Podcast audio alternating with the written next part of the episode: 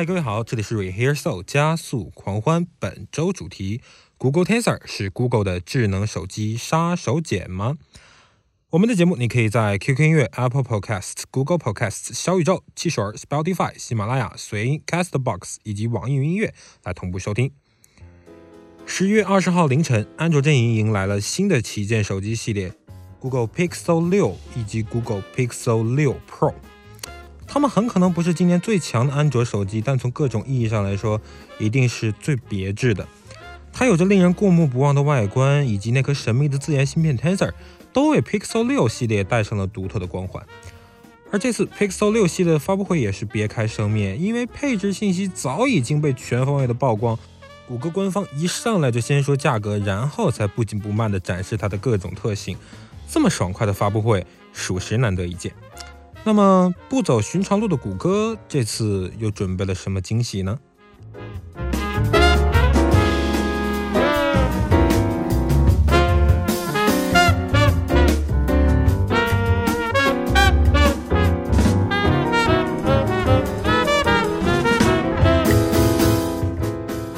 看了 Google Pixel 六和 Pixel 六发布会的人就一定知道，今年的 Pixel 六系列绝对是最具特色的旗舰手机之一。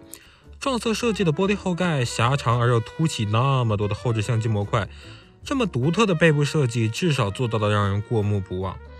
不过，这种设计谷歌也不是第一次用了。往回倒，在末代的 Nexus 手机 Nexus 6P 上就有这样的设计了。当初这个手机还是华为帮谷歌代工的，如今反过来再看，总感觉让人有一点唏嘘。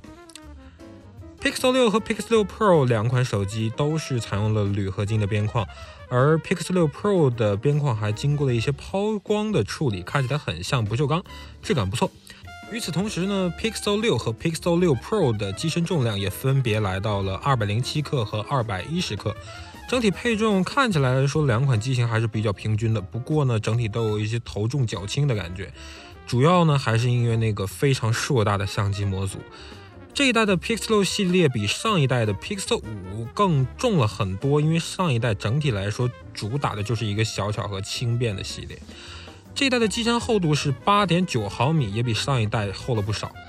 正面的设计相对而言就普通了一些。今年的两款机型都是中置打孔的方案，Pixel 六是直屏，而 Pixel 六 Pro 是曲面屏。跟今年很多的安卓旗舰、次旗舰手机放在一起，其实你正面看看不出太大差别来。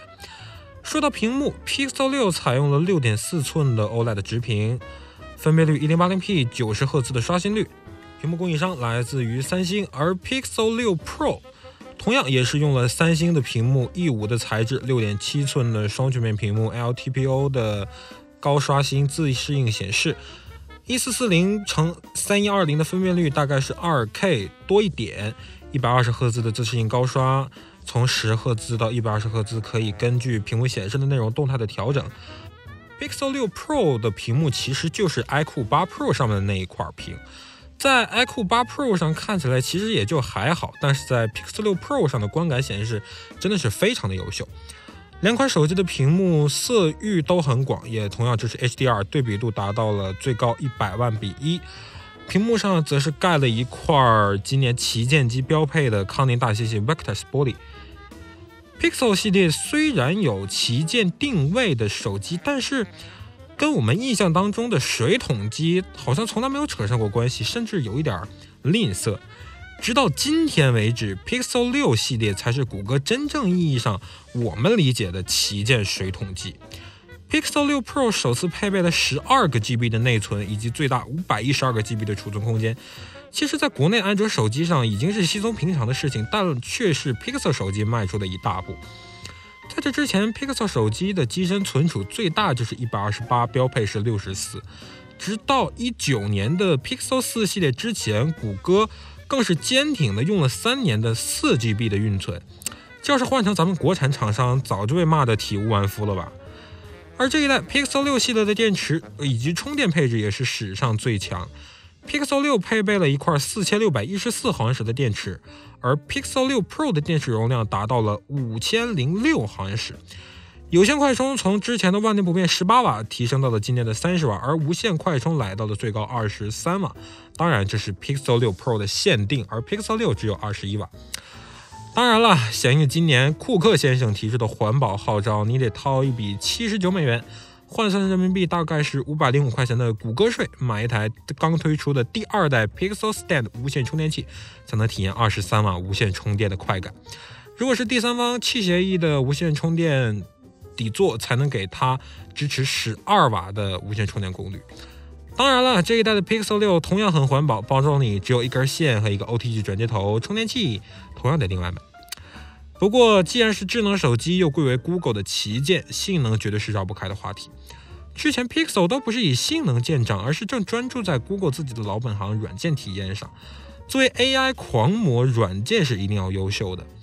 这一代的 Pixel 6没有选择骁龙八八八、骁龙八七零或者是骁龙八八八 Plus。也没有选择谷歌的老朋友三星的猎户座 Exynos，而是采用了自家的芯片，自研的 Google Tensor。说到 Tensor，其实这个词有点像是谷歌的代名词了。比如说，在机器学习圈非常有名的深度学习框架 TensorFlow，虽然经常被吐槽难用。再比如谷歌自研的专用 AI 计算芯片 TPU Tensor Processing Units，也叫张量处理器，用来加速机器的学习运算。这些 Tensor 都凝聚了谷歌在机器学习和 AI 方向不懈的努力和追求。那这一次 Google 的 Google Tensor 又会带来哪些惊喜呢？Look, my bitches all bad, my niggas all real. I ride in dick in some big tall hills, big fat checks, big large bills, run out flip like 10 car wheels. Cold ass bitch, I give raw chills. 10 different looks and my lips so kill. I kiss him in the mouth, I feel all grills. Heat in the car, that smells on wheels. Woo! I was born to flex. Yes. Diamonds on my neck. I like boarding jets. I like more than sex. But nothing in this world that I like more than checks. Money. All I really wanna see is the money. I don't really need a D, I need the money. All a bad bitch need is the money. I got bands in the coop. Bustin' out the roof. I got bands in the coop. Touch me, I'll shoot. Bow, shake a little ass. You get a little bag and take it to the store. Get a little cash. You shake it real fast, you get a little more. I got bands in the coop. Bustin' out the roof. I got bands in the coop.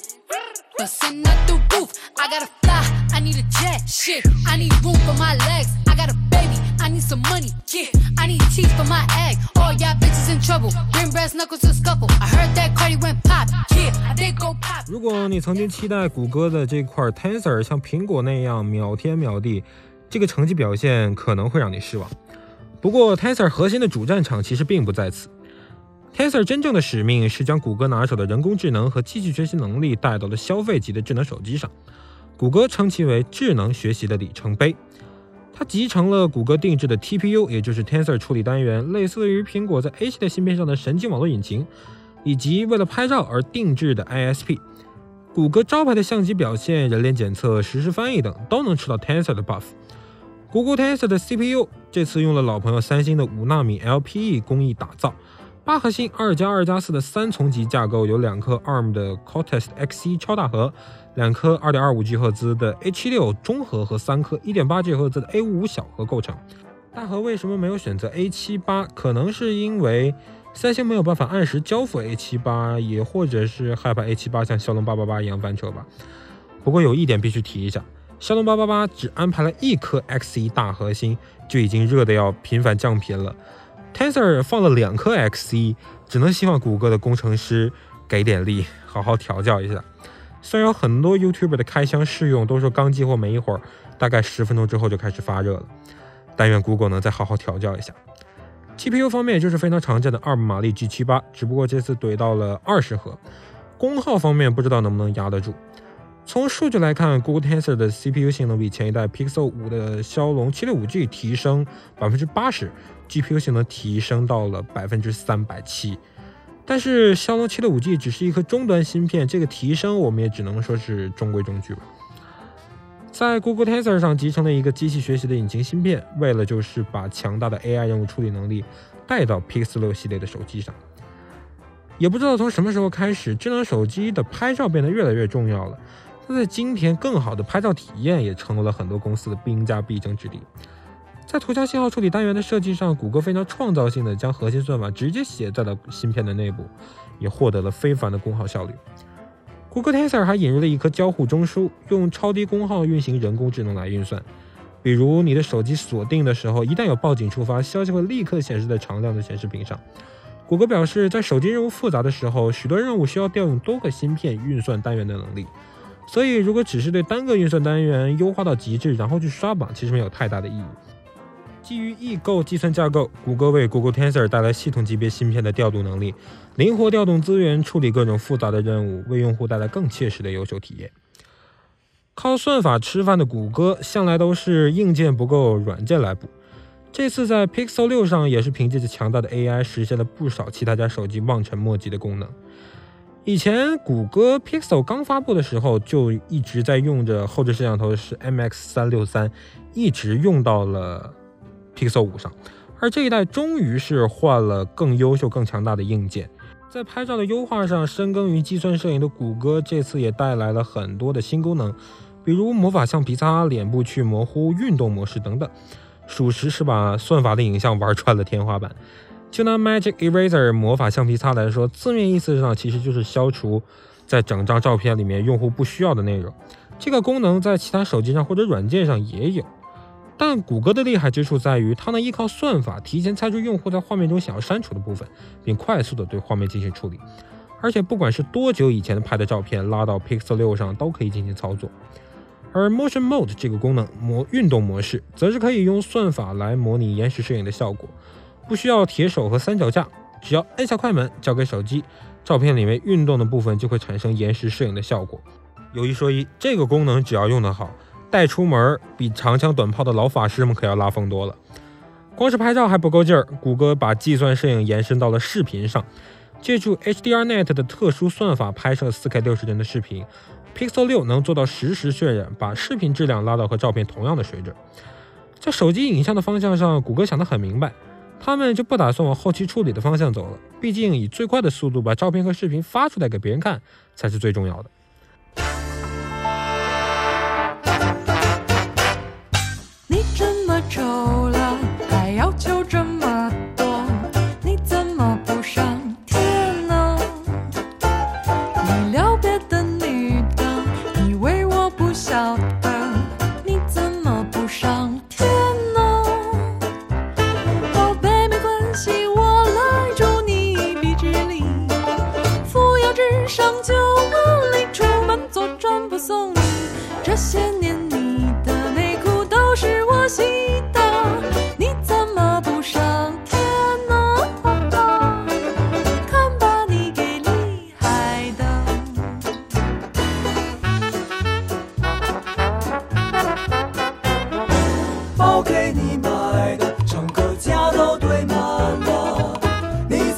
上天呢？一天到晚你翻我的短信，连我妈都不放过，你怎么不上天呢？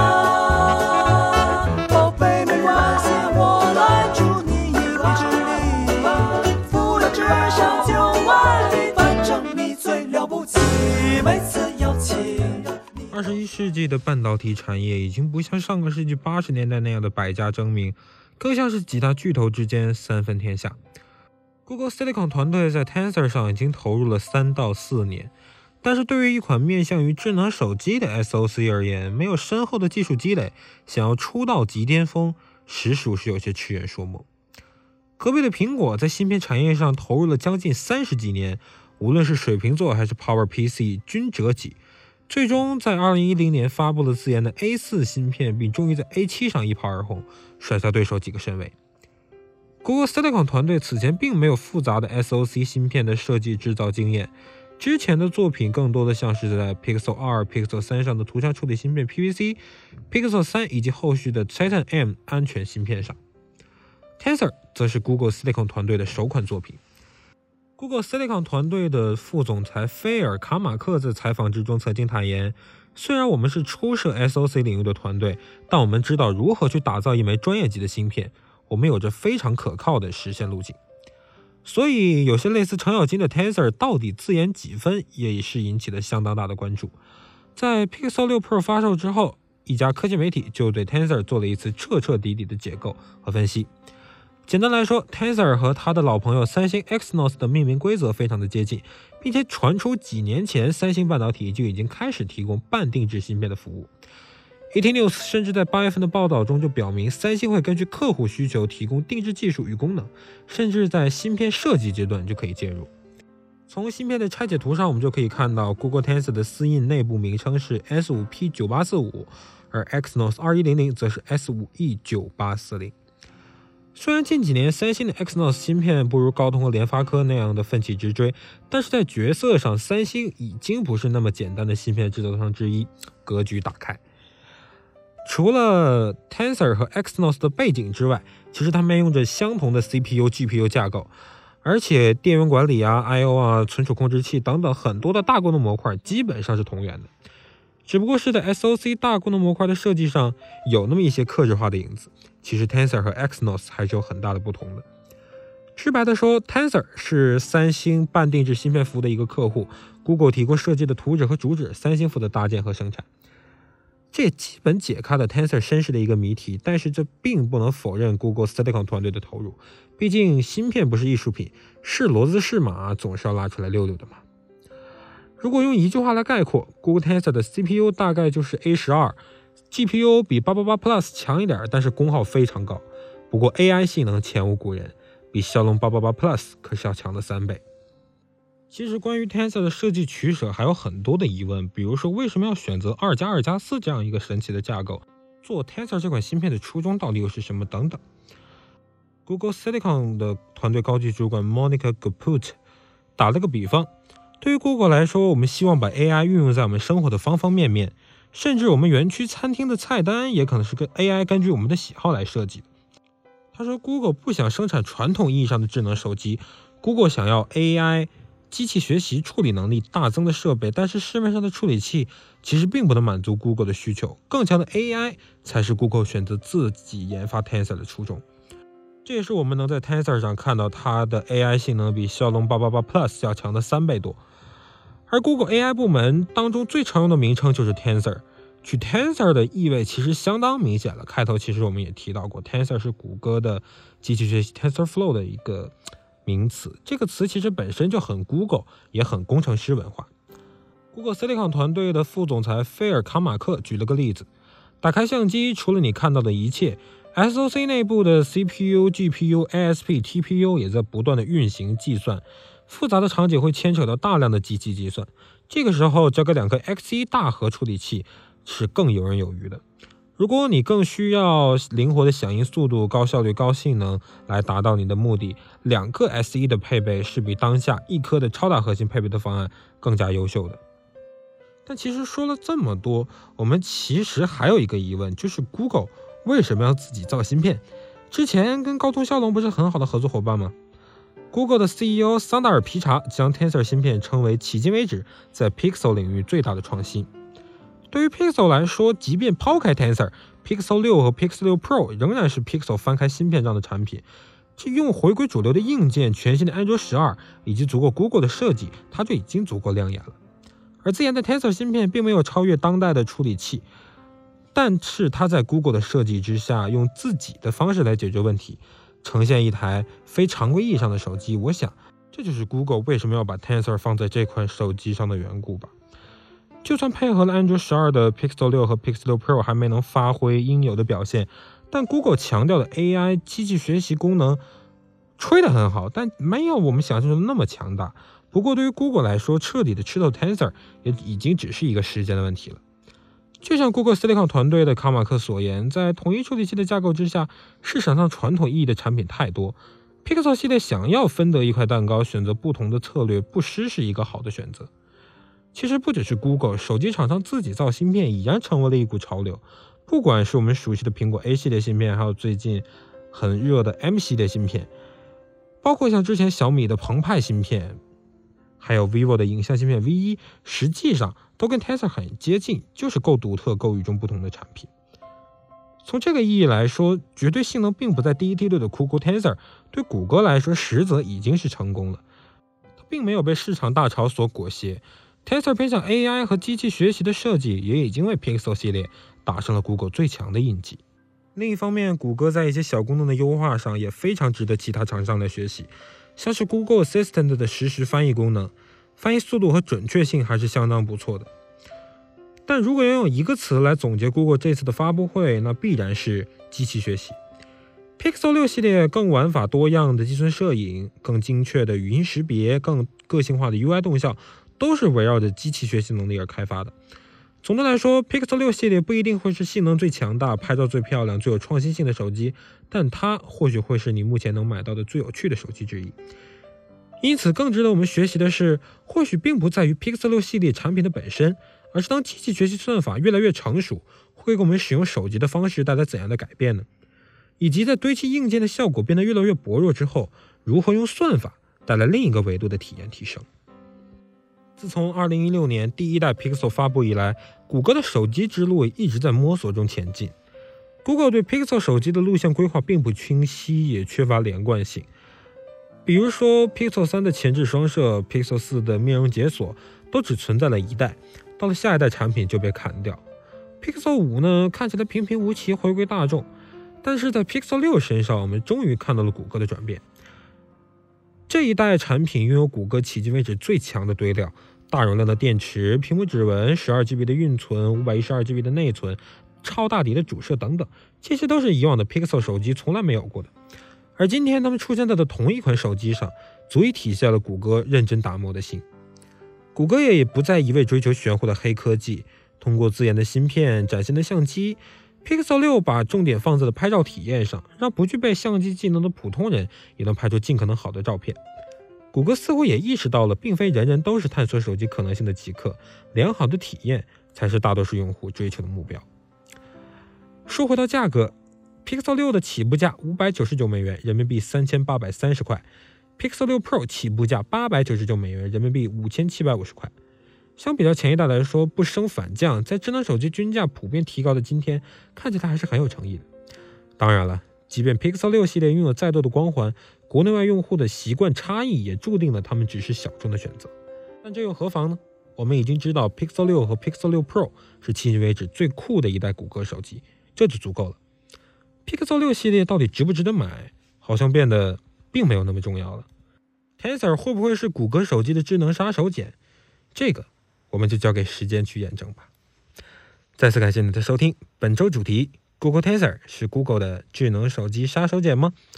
我们的节目你可以在 QQ 音乐、Apple Podcasts、Google Podcasts、小宇宙、汽水、Spotify、喜马拉雅、随音、Castbox 以及网易云音乐同步收听。这里是 Rehearsal 加速狂欢，感谢你的收听，下期不见不散，拜拜。To one more, and I like we used to.